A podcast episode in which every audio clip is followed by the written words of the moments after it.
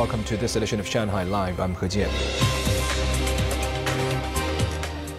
President Xi Jinping said today that China is ready to advance relations with Australia based on mutual respect and win-win principles. Xi exchanged congratulations with Australian Governor General David Hurley and Prime Minister Anthony Albanese to mark the 50th anniversary of the establishment of diplomatic relations between the two countries. In the messages, Xi said, the healthy and stable development of relations between China and Australia are in the fundamental interests of people in both countries and conducive to promoting peace, stability, and prosperity in the region and the world.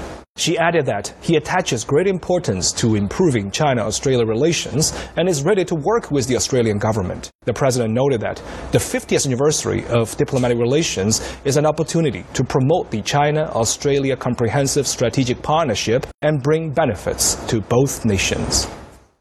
The Shanghai Health Commission today announced that hospitals will no longer check PCR test results for outpatient and emergency clinic services. Zhang Hong tells us more about how two hospitals and one health center are handling the change. Two lines were set up at Shanghai Hospital, one for the outpatient clinic, the other for the emergency department. The temperature of each person is still taken to direct individuals with a fever to the fever clinic. We have employees to guide patients. We had 4,638 patients at the outpatient clinic this morning. Each department has a plan to treat patients infected with coronavirus. Medical staff have taken protective measures so I don't think the change will lead to a great deal of infections within the hospital. But we still have PCR test requirements for people entering wards with vulnerable people. The hospital will also remove barriers and tents. At Fengxian TCM Hospital, the outpatient area and emergency clinic were busier today. Some thought it was more convenient, but some were a little concerned. It's easier for the elderly as it's hard for them to use their phone to find their health code. It saves time.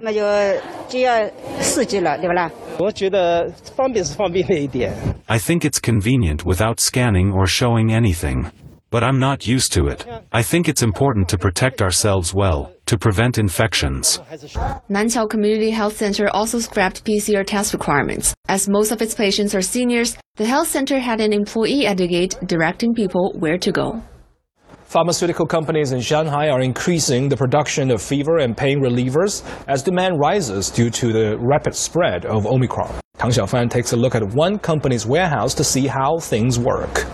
A shipment of fever and flu medications arrived today at Sinopharm's warehouse on Kangning Road. It's equipped with an automated sorting machine, which packs medicines according to orders placed by hospitals and pharmacies. Work efficiency has improved four times with the help of the machine. The warehouse has also opened a fast track for the delivery of medicines. Our sorting efficiency has improved 38% despite a 20% reduction in the number of employees. We have extended our working hours and arranged staff from the administrative department to help with deliveries. Fever reducers like paracetamol can be delivered to pharmacies six hours after arriving at the warehouse.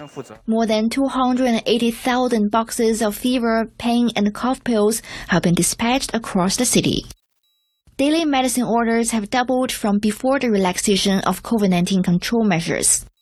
Warehouse employees have been taking 24-hour shifts to ramp up the delivery of medicines. Four to six vans are on standby for the whole day. They deliver medicines for emergency use. At Guoda Pharmacy, people were waiting in lines to buy fever medications. The owner said each customer can only buy two boxes of pills to prevent hoarding.